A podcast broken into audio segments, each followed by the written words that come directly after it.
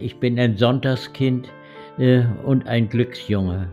Ich wurde eben 41 geboren, als eigentlich Krieg tobte, aber ich hatte immer in meinem Leben Glück und äh, man sagt zwar immer, jeder ist seines Glückes Schmied, aber irgendwie habe ich immer von vornherein äh, gut, äh, gut gehabt und immer irgendwo Glück gehabt.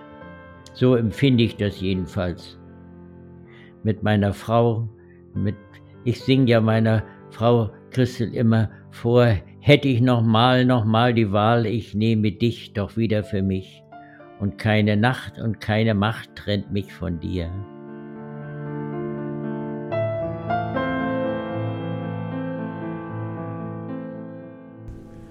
Herzlich willkommen zum Podcast Gespräche mit Opa. Mein Name ist Tim, ich lebe seit sieben Jahren in Schweden und ich habe es mir zur Aufgabe gemacht, das Leben meines Opas in einem Podcast festzuhalten. Opa Hans hat alle wichtigen Phasen der jüngsten deutschen Zeitgeschichte miterlebt und kann daher einiges davon erzählen, wie die Zeit während und nach dem Zweiten Weltkrieg aussah, wie das Leben der Menschen in der DDR vonstatten ging und wie er sich nach der Wende an ein neues, kapitalistisches Leben gewöhnen musste. Viele von uns, die nach der Wende geboren wurden, können sich oftmals kaum noch ausmalen, wie anders das Leben in den 1940ern bis 1980ern eigentlich aussah. Fernab von Netflix, iPhones und Supermärkten, in denen man alles kaufen kann, was die Welt hergibt. Jetzt wünsche ich euch viel Spaß bei der heutigen Episode mit Opa Hans.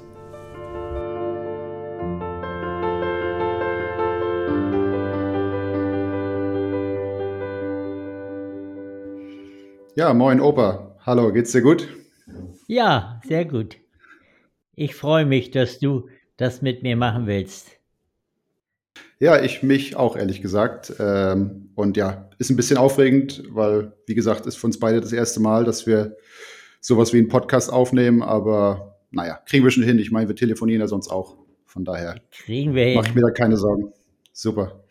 Ähm, genau, also ich fasse erstmal ein bisschen zusammen ähm, über dein Leben, um dich ein bisschen vorzustellen.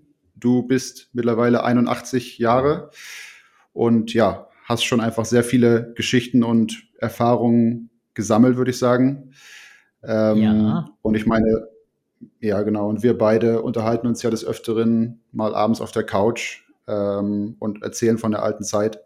Aber ich dachte mir, wenn wir das in diesem Format im Podcast machen, dann können wir das alles ein bisschen strukturierter aufziehen und uns äh, in den verschiedenen Folgen über verschiedene Themen unterhalten. Ähm, genau. Und heute, wie gesagt, soll es erstmal darum gehen, dich vorzustellen, falls es irgendjemand sich anhören sollte, der dich nicht kennt. Ähm, und dann im Anschluss über deine Erinnerungen an die Zeit des Zweiten Weltkriegs zu reden. Genau. Wenn du irgendwelche ja. äh, Kommentare hast, kannst du einfach reinrufen. Ähm, aber ich fange einfach mal an. Gut. Also, super. Du bist geboren in Mecklenburg-Vorpommern als viertes von fünf Geschwistern mitten im Krieg äh, im Jahr 1941. Du hast in der Schulzeit als Jugendlicher deine jetzige Frau Christel kennengelernt und bist dann nach der Schule nach Berlin zum Studium gegangen. Du hast Tiermedizin studiert und bist dann im Anschluss auch ja, Tierarzt geworden und bist mit, seit mittlerweile über 50 Jahren in dem Beruf tätig. Du bist seit über 60 Jahren mittlerweile verheiratet, hast drei Kinder aus deiner Ehe, sieben Enkel und mittlerweile auch zwei Urenkel. Und deine wichtigsten Hobbys sind das Singen, das Angeln und dein Garten. Oder habe ich da noch was Wichtiges vergessen bei deinen Hobbys? Ja, also mein Hobby ist mein Beruf auch äh, eins meiner Hobbys. Das, das macht mir so viel Freude. Und auch wenn viele zu mir sagen, mit deinen 81 Jahren könntest du dich endlich, endlich mal zur Ruhe setzen. Auch äh, Oma, die sagt das öfter, wir wollen unser Leben genießen. Aber für mich ist äh, dieses anderen helfen können und Gutes tun, das ist für mich die Erfüllung des Lebens. Ich, äh, das, das möchte ich überhaupt nicht missen. Und ich würde traurig sein, wenn ich jetzt auf dem Putz mit meinem Beruf aufhören müsste.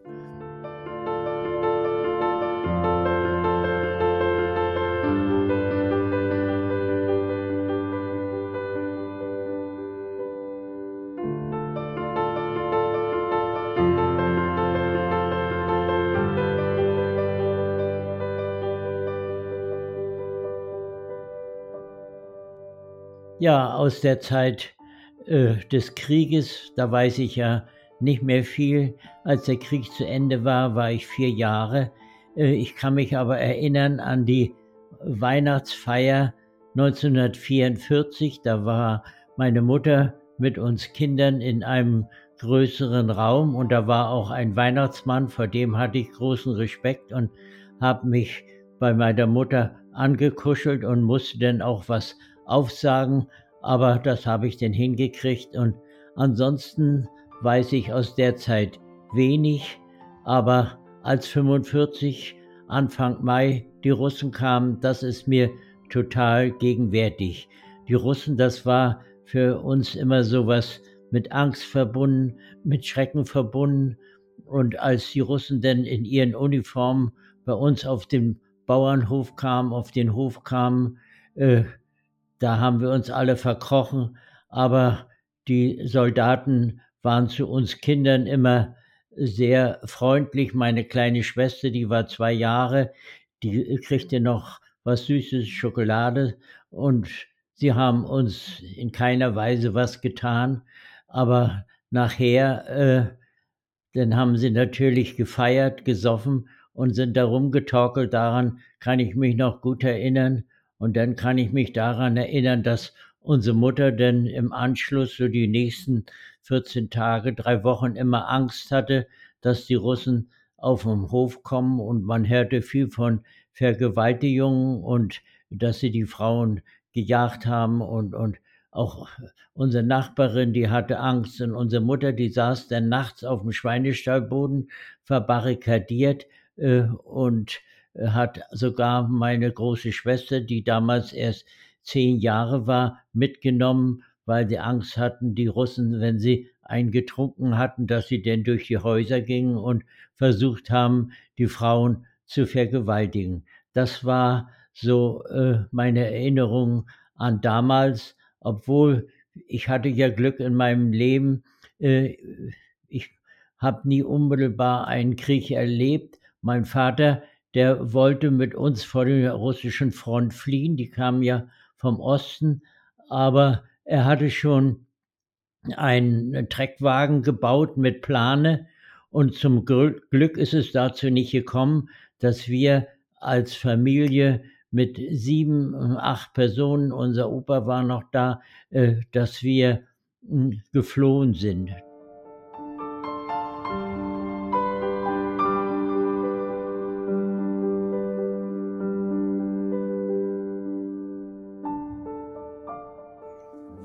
Ihr hattet nie Hunger oder ihr musstet nie wirklich Nein. hungern, sagst du? Wir hatten immer zu essen. Wir hatten ja Kühe, wir hatten Milch, wir hatten Hühner und, und wir haben Kartoffeln angebaut. Kartoffeln lagen im Keller, sodass wir nie äh, Hunger haben mussten.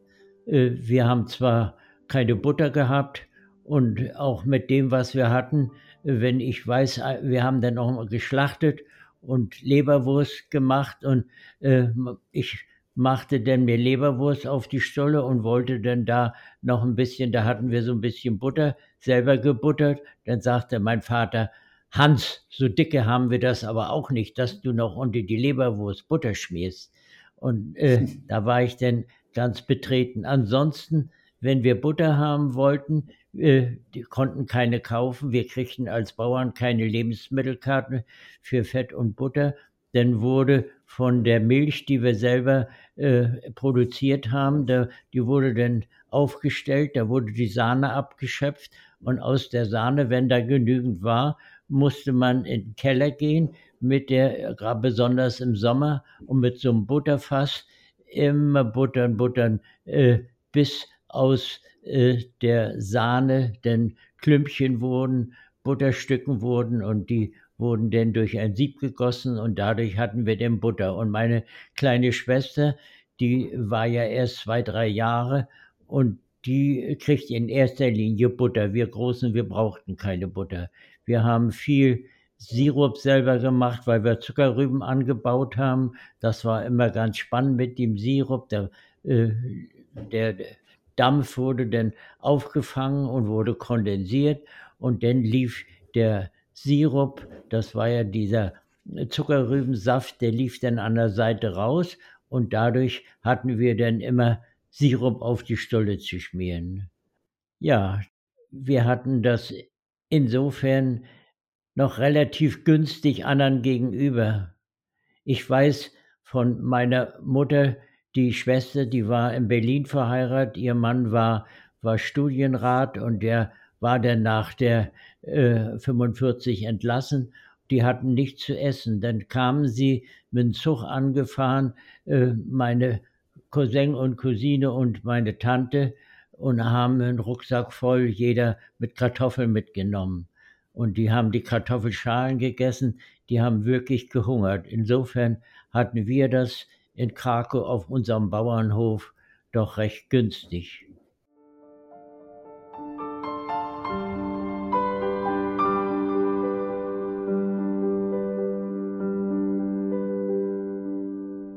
Nochmal wieder zurück zum Essen. Ähm, ich habe mich nur gewundert, weil du hast ja heutzutage, äh, schmeißt du ja eigentlich nie Essen weg.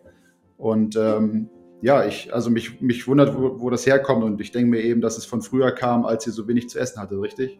Ja, also Essen war für uns immer was Besonderes. Also es wurde nie was, weil wir nur auch Hühner und Schweine hatten, es wurde alles immer aufge oder verwertet. Nicht? Äh, mhm. Und wenn einer seinen Teller nicht leer gegessen hatte, wir mussten nicht, ich hatte auch manches, was ich nicht so gerne gegessen habe, als Kind so gekochte Brohrüben und so, was ich heute sehr gerne esse.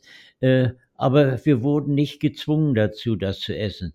Wer das nicht gegessen hat, hatte eben Pech. Der, der hat dann nur Kartoffel gegessen oder, oder sowas. Und wir haben okay. auch viel Milchsuppen gegessen, äh, weil wir ja Milch hatten, Kühe hatten. Und dadurch hatten wir abends auch immer, immer was zu essen. Da gab es Milchsuppe und eine Stulle dazu und dann war gut.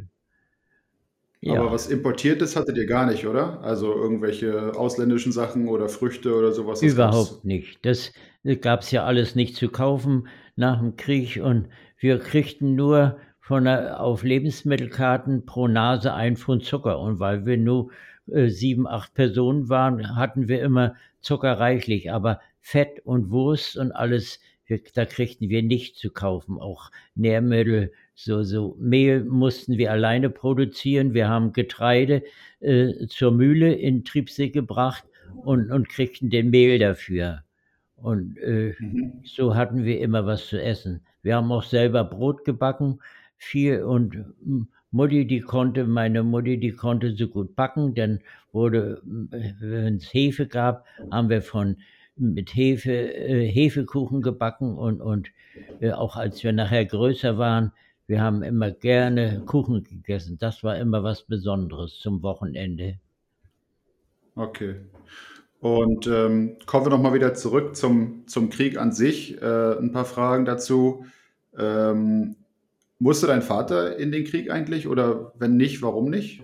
Mein Vater hatte ja in seinem Leben Pech, der war 1899 geboren, der war schon im Ersten Weltkrieg 1917 eingezogen. Da machte er Notabitur und kam dann noch in den Krieg, hatte aber Glück, äh, da war schon am Ausgang des Krieges, er musste nicht direkt an die Front, er war dann nach Frankreich gekommen und das war dann nachher 1918, war dann der Krieg ja schon vorbei. Und als der Zweite Weltkrieg losging, das, der fing ja am 1. September 1939 an und da zogen sie ihn einen Tag vorher. Wir waren gerade beim Dreschen, da wurde er nachts geholt äh, und kam dann gleich nach Schwerin, wurde eingekleidet und musste dann in den Krieg.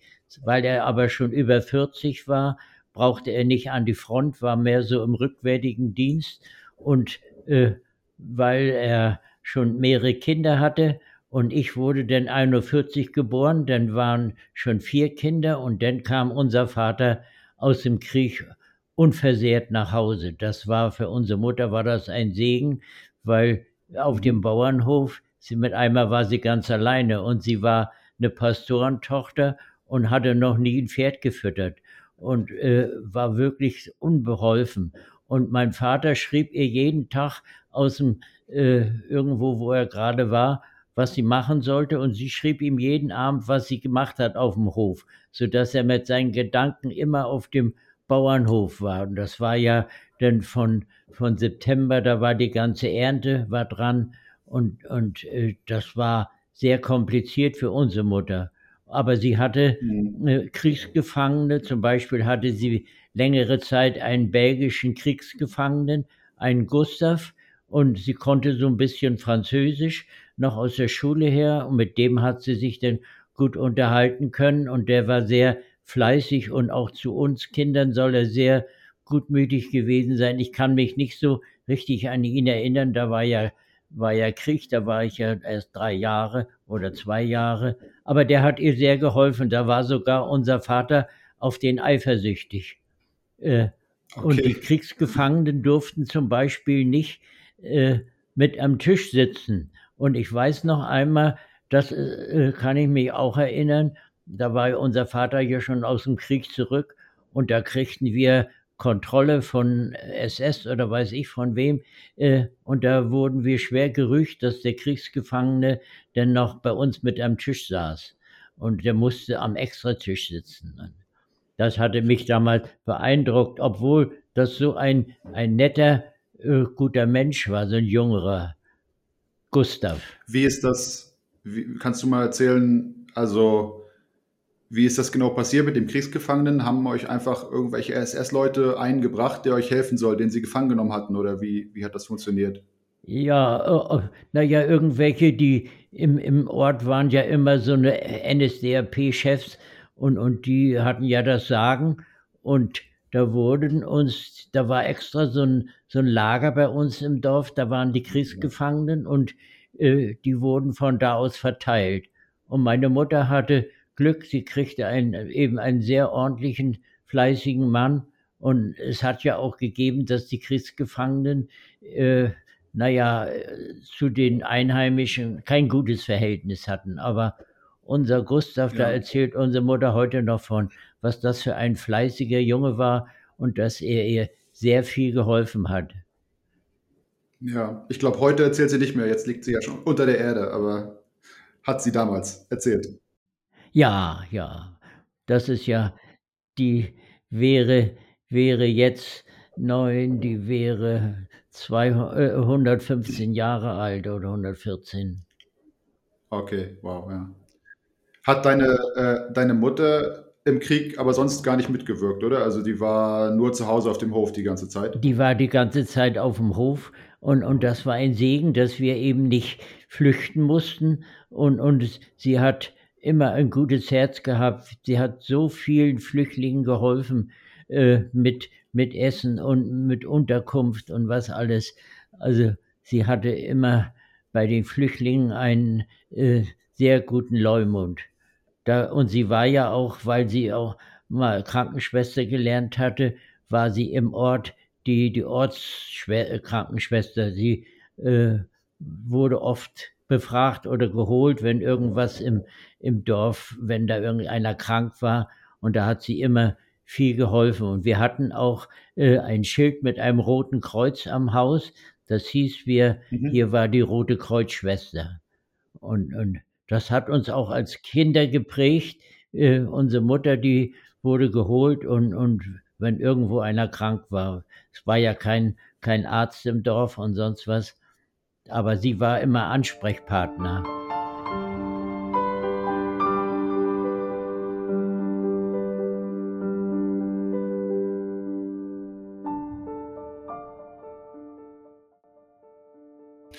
Ähm, dann mal eine Frage, also konntest du dich noch an irgendwelche Angriffe oder Bomben erinnern oder war das bei euch in der Region gar nicht, dass da irgendwas in, in Schutt und Asche gelegt wurde? als auf Stralsund die, ich glaube, das war auf Stralsund, dass, als da die Bomben fielen, das war äh, im Oktober 44, 6. Oktober, da sind ja richtig Geschwader äh, gekommen und haben Stralsund bombardiert. Und da sehe ich noch, da haben sie immer so eine, so eine, wie so eine Tannenbäume waren da am Himmel. Äh, die haben geleuchtet und, und was die sollten, ob die das äh, Revier kennzeichnen sollten, den Flugzeugen.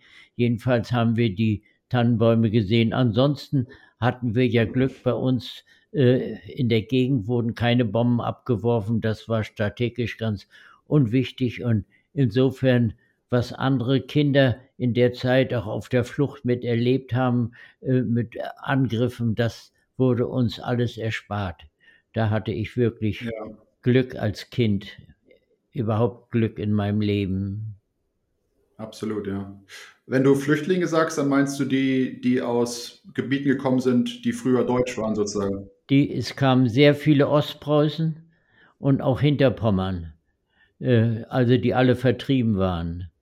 Und, und welche, okay, die kamen mit Pferd und Wagen und dann hieß es, sie können wieder zurück und dann sind sie wieder rüber über die Oder und dann haben die, dann waren ja die Polen schon da, die waren ja auch vertrieben aus äh, den äh, weißrussischen Gebieten äh, und die haben ihnen dann alles abgenommen, denn die kamen dann total arm und, und ohne irgendwas kamen die dann wieder bei uns an da.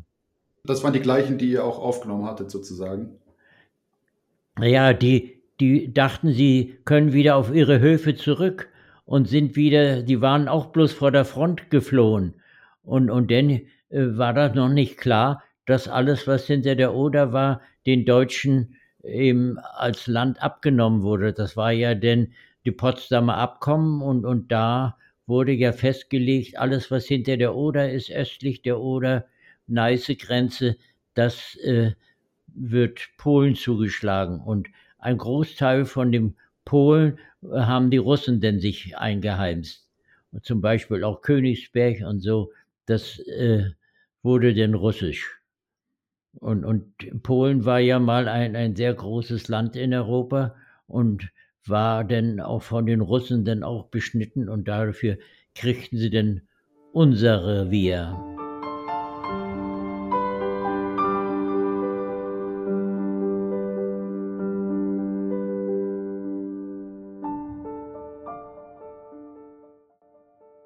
Ähm, nächste Frage.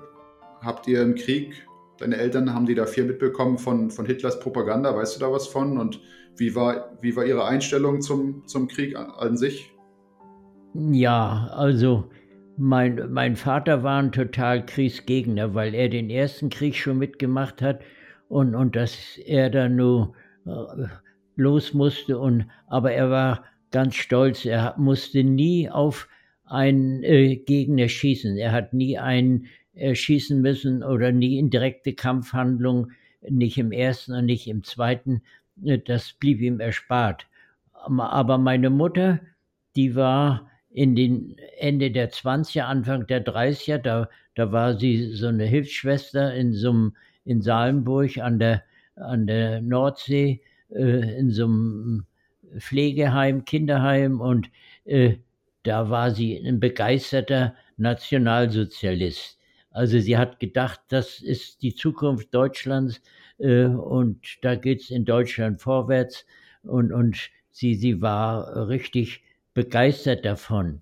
Äh, und aber als nachher äh, Hitler dann äh, abzusehen war, dass alles auf den Krieg zusteuerte, da war sie dann totale Gegner und, und äh, hat sich nicht mehr engagiert irgendwo in der NSDAP. Die war ja NSDAP-Mitglied im Gegensatz zu meinem Vater. Der war immer Sozialdemokrat, aber Sozialdemokratische Partei gab es ja nicht mehr. Äh, nee, äh, dann hat meine Mutter auch eingesehen, was das für Verbrecher waren und dass der Nationalsozialismus dem deutschen Volk nur Leid gebracht hat und, und Kummer. Ja, aber als, als, kind, als Kind selber hast du das noch nicht so wirklich. Habe ich nicht, überhaupt nichts mitgekriegt. Da, da war, unser Vater war zurückgekommen aus dem Krieg und ich habe damals auch nicht diese Gespräche äh, mitverfolgen können, die unter den Erwachsenen geführt wurden. Äh, ich kann mich noch an den Hitlergruß erinnern. Da war mein Vater auch so ein, so ein Gegner. Die mussten ja immer, wenn sie äh, Heil Hitler sagten, die die Arme so vorstrecken und den Arm heben. Das ging meinem mhm. Vater als damals als Bauer sehr gegen Strich. Und die Bauern untereinander, glaube ich, haben auch diesen Hitlergruß nicht ausgeführt. Ich kann mich jedenfalls nicht erinnern, dass mein Vater irgendwie da stramm gestanden hat und, und den Hitlergruß ausgeführt hat. Und da waren sie nachher, alle waren sie froh nach dem Krieg, dass wieder Guten Tag und Guten Morgen gesagt wurde und nicht immer Heil Hitler. Kannst du dich erinnern, wann du über, ich sag mal, den Holocaust und die, die ganzen Kriegsverbrechen und den Krieg an sich das erste Mal überhaupt gelernt hast? Also war das dann erst in der Schule oder sogar erst nach der Schule oder weißt du das noch? So äh, in der Schule. Also äh, wir wussten äh, nichts. Auch meine Mutter sagte immer, sie hat von diesem ganzen ähm, Holocaust und der ganzen Judenvernichtung überhaupt nichts gewusst. Und äh, in ihrem Ort so die Juden, die, die waren äh, gleichberechtigte, anerkannte Menschen in, in dem Ort. Und äh, aber in unserem Dorf, das waren ja, da waren ja äh, Bauern aus ganz Deutschland zusammengezogen, als äh, 32, 33 in der Weltwirtschaftskrise die Güter pleite machten. Da wurde so ein Gut aufgesiedelt und lauter kleine Bauernhöfe mit 10 und 15 und zwei mit 20 Hektar. Und äh, da war von dieser Judenverfolgung und, und äh, Juden äh, einfach abgeholt. Davon haben wir überhaupt nichts mitgekriegt, auch nicht meine Eltern. Äh, das wurde nach dem Krieg erst alles uns gesagt und wurde unseren Eltern auch bewusst.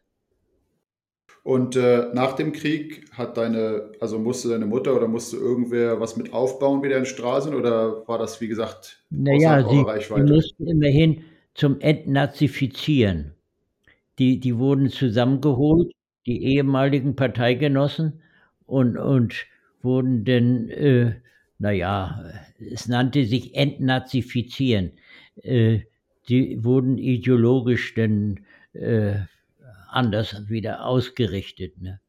Aber mein Vater, den haben sie in Ruhe gelassen, weil der sich nirgends engagiert hatte und äh, der brauchte nicht zur Entnazifizierung. Sonst meine Mutter, die äh, war auch nachher nach dem Krieg, wenn Bauernversammlung und so war, mein Vater war immer sehr zurückhaltend, dann ging sie als einzige Frau zu dieser Bauernversammlung. Da waren 24 Höfe im Dorf und sie war die einzige Frau. Das andere waren dann alles die Bauern. Und mein Vater, der war so ein bisschen bisschen schulz und, und so ein bisschen äh, chemisch, der ging da nicht hin. Da musste meine Mutter, die hat sich da dann immer resolut gegen die Bauern durchgesetzt. Okay, aber dein Vater wurde nie irgendwie gezwungen, dass er der NSDAP, äh, NSDAP beitreten sollte oder so? Sowas gab es nicht.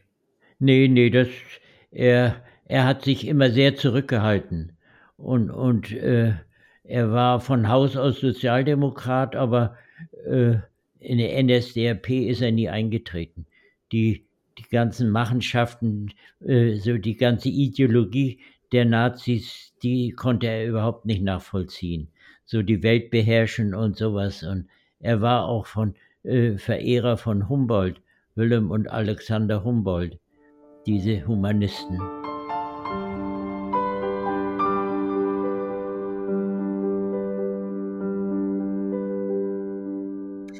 Ja, ähm, ich will noch einmal zurückkommen zum Thema mit den Russen, äh, was du am Anfang gesagt hast. Also noch mal ein bisschen nachfragen. Wie gesagt, du meinst ja, deine Mutter musste sich verstecken mehrere Tage. Also sie war dann, hattest du erzählt, wie lange auf dem Dachboden? Na, so bestimmt 10 bis 14 Tage.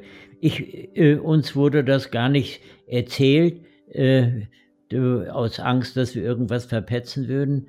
Die abends hat mein Vater sie auf den Schweinestallboden, da war so eine Luke, äh, da war auch keine Treppe und nichts, da wurden eine Leiter angestellt und die Leiter weggenommen und das, sonst, es, es war wohl so, dass die Russen denn, wenn sie einen gesoffen hatten, dann darum gegrölt haben. Und äh, sie, meine Mutter erzählte, dass die Nachbarsfrau, dass die waren noch jünger, äh, dass da die Russen hinterher waren. Und mein Vater, der hatte wir hatten oben äh, die zwei Stuben und in einer Stube, da standen an der Wand die Betten. Und die Wand, die war so schräg und da hatte er ein Loch reingehauen und dann den Vorhang davor gemacht und äh, meine, äh, die Nachbarsfrau, die Ellie Ilo, die wusste, dass, dass da so die Möglichkeit war, aber nicht genau. Und, und da waren die Russen hinter ihr her, da ist sie bei uns die Treppe hoch, in das richtige Zimmer oder das richtige Bett, den Vorhang beiseite und dahinter saß auch meine Mutter. Äh, und dann haben die Russen da krakeelt und jedenfalls sie war für die Russen verschwunden. Äh, mein Vater hatte das alles schön barrikadiert, das war so ein richtiges Schlupfloch.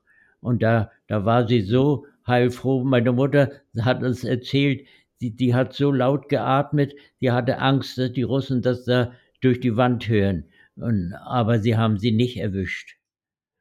Da wurden ja viele, viele Frauen vergewaltigt und sogar in, in die Krankenhäuser sind sie gegangen und die, die frisch Entbundenen, über die haben sie sich hergemacht. Und naja, aber Stalin hatte wohl auch äh, ausgegeben, äh, dass das wäre wär gestattet den äh, russischen Soldaten so als, als Rache. Ja, zum Glück habe ich das alles nicht erleben müssen. Wenn ich da manchmal dran denke, dann bin ich froh und es läuft mir aber trotzdem kalt den Rücken runter, was da alles eben passiert ist. Ne? Ja, ja, es ist furchtbar.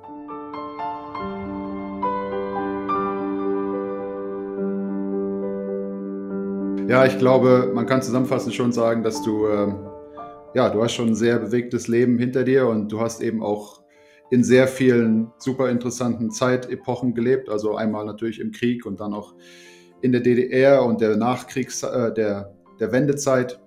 Ähm, und genau, darüber reden wir dann ja in den nächsten, nächsten Folgen und den nächsten Episoden noch. Aber erstmal glaube ich, dass das ein spannendes Projekt wird. Genau, und jetzt zum Schluss kann man, glaube ich, ähm, den Podcast damit beenden, dass du nochmal ein Lied singen kannst, denn äh, Singen ist ja dein Hobby und ich glaube, das wäre eine schöne, ähm, eine schöne, ein schöner Abschluss der Folge. Ich kann mich erinnern an, äh, wir haben natürlich viele Kinderlieder gesungen, Hänschen klein, weil ich ja äh, nach meinem Vater hieß, dann habe ich immer immer mit den Eltern äh, oder nicht mit Papa nicht, aber mit der Mutter und den Geschwistern Hänschen klein gesungen. Äh, das könnte ich, aber ich kann mich auch erinnern, als ich in der ersten Klasse war, äh, zum 1. Mai sind wir von Haus für Haus gegangen im Nachbardorf. Da bin ich morgens um sechs ins Nachbardorf marschiert und dann haben wir Maisingen gemacht vor den einzelnen Fenstern. Und da haben wir immer so gerne gesungen, der Mai ist gekommen. Der Mai ist gekommen, die Bäume schlagen aus, da bleibet, wer Lust hat, mit Sorgen zu Haus, wie die Wolken dort wandern am himmlischen Zelt. Ja, so steht auch mir der Sinn in die weite, weite Welt. Herr Vater, Frau Mutter, dass Gott euch behüt. Wer weiß, wo in der Ferne das Glück mir noch blüht. Es gibt so manche Straße, die nimmer ich marschiert. Es gibt so manchen Wahrheit, den nimmer ich probiert. Frisch auf drum, frisch auf drum, du freie Burschenlust, da weht Gottes Odem so frisch in die Brust, da singet und jauchzet das Herz zum Himmelzelt. Wie bist du doch so schön, oh, du weite, weite Welt.